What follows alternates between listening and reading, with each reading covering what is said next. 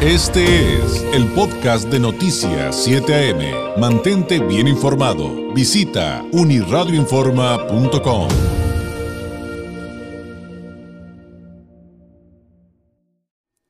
¿Cómo está usted con el tema de, por ejemplo, las compras en línea o de hacer pagos en línea? Una compra o a lo mejor pagar un servicio. El, asunto es que hoy por hoy eh, hemos encontrado, gracias a la al análisis de, expertos que a raíz de la pandemia habrían aumentado los fraudes en pagos en línea en México, en nuestro país. Y hay, hay expertos y compañías dedicadas a estos y otros temas de, asuntos en, línea o de delitos financieros, eh, como lo es, por ejemplo, Feature Space.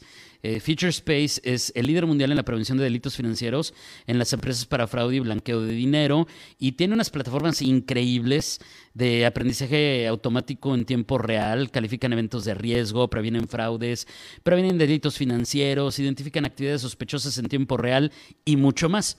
Y justamente eh, para hablar de este tema y nos dé también algunas recomendaciones, le agradezco que nos tome la llamada desde Londres, Saúl Olivares, presidente comercial de Feature Space en América Latina. Saúl, ¿cómo estás? Muy buenos días.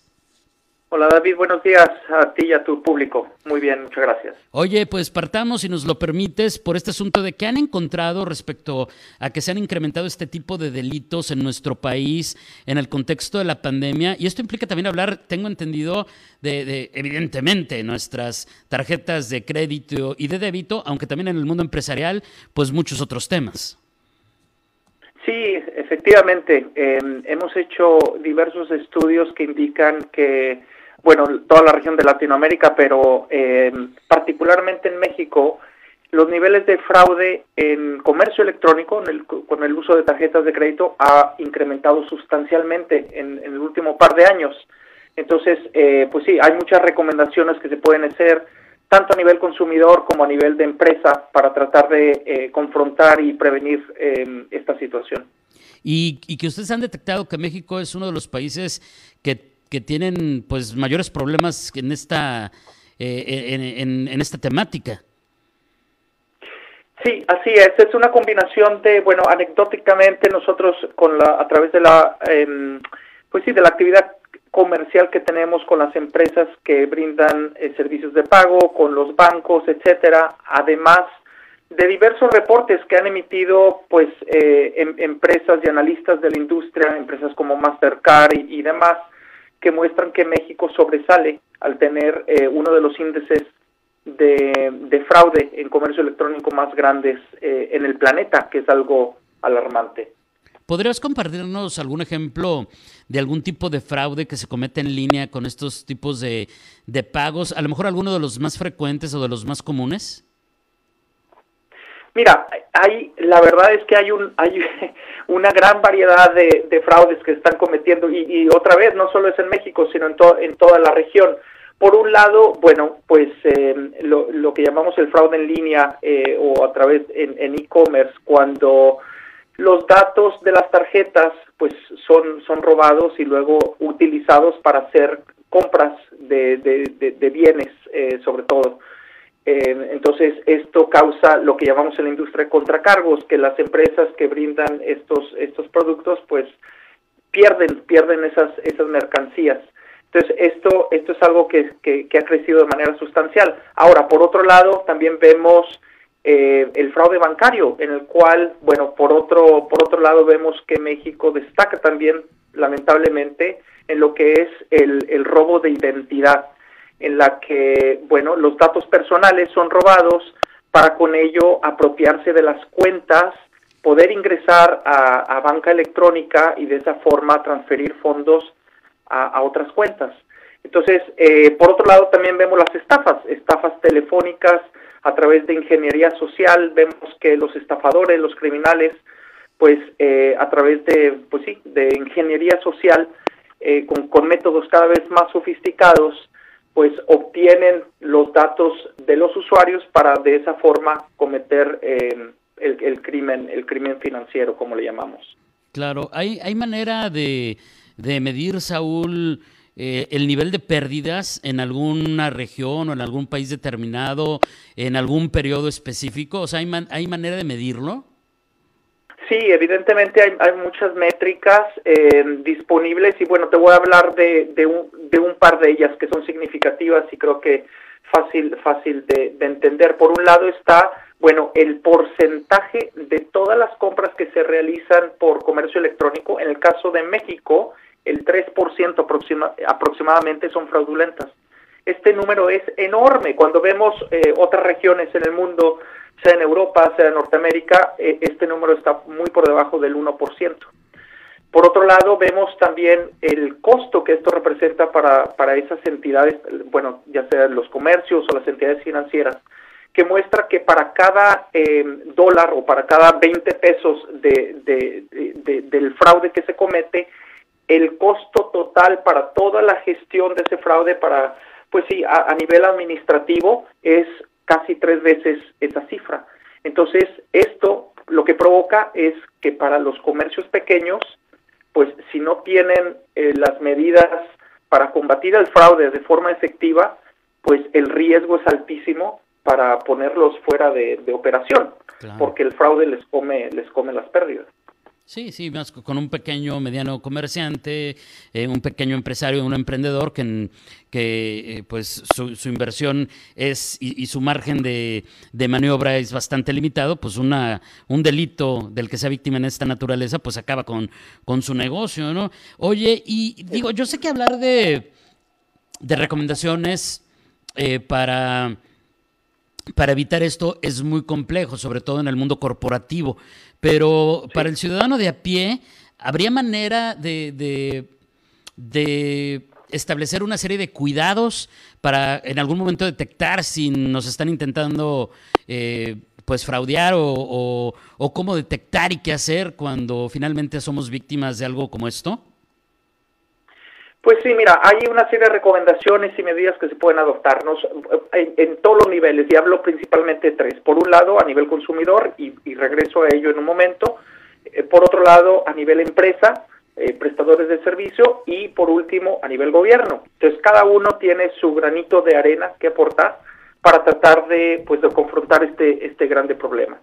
Desde el lado del gobierno, a nivel regulatorio, sacando nuevas eh, legislaciones y leyes, pues eh, que permitan eh, mejores prácticas eh, y que forcen tanto a los prestadores de servicio, a la banca, a, adoptar tecnología, procesos con, con la finalidad de, minimizar el riesgo del fraude. A nivel de empresas, prestadores de servicio, bancos, etcétera, pues hay muchas formas que hacer y evidentemente la parte tecnológica pues es fundamental y es ahí donde Space se destaca, eh, eh, suministrando la mejor tecnología para poder detectar, prevenir y gestionar toda la operación de fraude. A nivel consumidor, evidentemente, pues hay una serie de, buenas prácticas que se pueden adoptar para tratar de reducir el riesgo de, ser víctimas de fraude. Y, estas y estas prácticas pues es, eh, no es nada nuevo, es simplemente ponerlas en práctica cosas tan sencillas como pues utilizar eh, passwords que sean que sean eh, fuertes eh, como cuando nos metemos a una página de internet y nos piden pues que, sean passwords que no sean fácilmente identificables por ejemplo.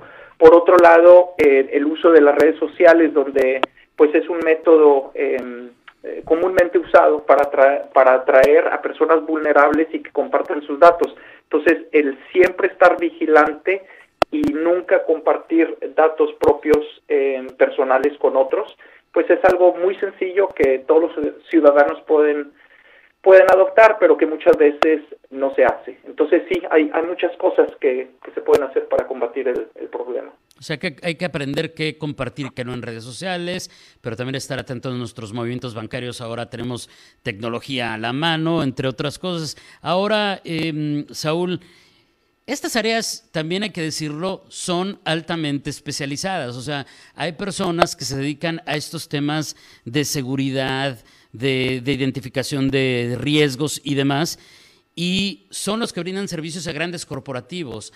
Eh, hablando, digo, tú ya hablaste de estos tres niveles, ¿no? De seguridad empresarial, para el consumidor, para los gobiernos, pero finalmente tenemos que acudir, o sea, hay que decirlo, hay que acudir a esos expertos. Y te pongo un ejemplo, Saúl, si me lo permites, en alguna administración aquí estatal, en Baja California, en México, pues estamos acostumbrados a, por ejemplo, este, pagar un trámite en la página del gobierno en línea. Pero durante una temporada entrabas a esa página y cuando llegabas al momento de querer hacer el pago de tu impuesto, el que sea, empezaban a salir las alertas de esta página está comprometida, este, tu antivirus te decía, ojo, mejor no hagas este trámite aquí, mejor ven persona. Y hasta los sistemas más básicos que ya traen incluidos eh, estas, este, por ejemplo, Google Chrome, te advertían. Y yo decía, pues, ¿qué está pasando? Pues a lo mejor ya, ya no tienen contratada la empresa que les brinda seguridad. Eh, ¿Qué nos podrías comentar respecto a eso? Mira, eh, en, este mundo del, crimen financiero y de los delitos este, financieros vemos las técnicas que conocemos como bajo el nombre de, phishing, por ejemplo, en donde pues es, es muy común eh, recibir emails, recibir mensajes de texto, incluso llamadas de los estafadores con la finalidad de, seducirte o de atraerte para que tú eh, compartas eh, tus datos personales o tus datos incluso bancarios. Entonces, una, eh, muchas veces lo que ellos hacen es dirigirte a páginas, páginas de internet que han sido creadas por, por los delincuentes y que se hacen pasar por, eh, pues, por una entidad gubernamental, estatal o federal o por un prestador de servicio, una, una página de internet que se muestra genuina, pero que al final no lo es. Muchas veces hay que, hay que verificar, pues no sé, muchas veces eh, eh, por decir el dominio que se utiliza en la página de internet, pues al, al leer ese, ese dominio, me refiero el www. Eh, y el nombre, etcétera, pues muchas veces eh, al tan solo leerlo ya te das cuenta que hay algo raro, ¿no? Porque no y te da indicio que no es no es este la página oficial o la genuina y que ha sido creada para para que tú metas tus datos y de ahí robarte la información. Entonces, pues sí, es, es, es, es muy difícil muchas veces, y, pero siempre, por eso decía anteriormente, hay que estar siempre vigilante, eh, buscando y, eh, buscando las formas en que los delincuentes puedan hacerse de, de tus datos personales. Entonces, eh, pues sí, esa es la principal recomendación. Y podemos cerrar tal vez, Saúl, la reserva de alguna conclusión que te agradeceré nos compartas, que hay herramientas con las cuales nos podemos proteger en cualquier ámbito del que hemos hablado. Sí, evidentemente hay muchos, muchos, muchos productos, muchos servicios eh, disponibles a nivel consumidor. En el caso de Feature Space, nosotros nos vamos directamente con eh, las entidades financieras. Entonces, nosotros proveemos esta, esta tecnología de punta a los bancos, a las empresas que brindan estos servicios de pagos directamente al consumidor o a comercios, en la que, bueno, hacemos uso, pues, de tecnología de punta, de autoaprendizaje, de machine learning, de analítica conductual, que permite ser altamente efectivo en, la detección y en la prevención en tiempo real de estos intentos de fraude. Entonces nosotros queremos estar contribuyendo para tratar de minimizar el impacto del fraude, pues suministrando nuestra tecnología, nuestra tecnología al sector financiero. Saúl, te agradezco enormemente este tiempo, este acercamiento, estas temáticas. Un abrazo hasta Londres, que tengas un excelente fin de semana. Muy buenos días. Muchas gracias, muy buenos días para, para ti y toda tu, audiencia. Gracias, es Saúl Olivares, presidente comercial de Feature Space en América Latina, platicándonos de cómo, pues a raíz de la pandemia, aumentaron los fraudes en pagos en línea en México y algunas recomendaciones. Un enlace en esta ocasión desde Londres. Este fue el podcast de Noticias 7am. Mantente bien informado. Visita unirradioinforma.com.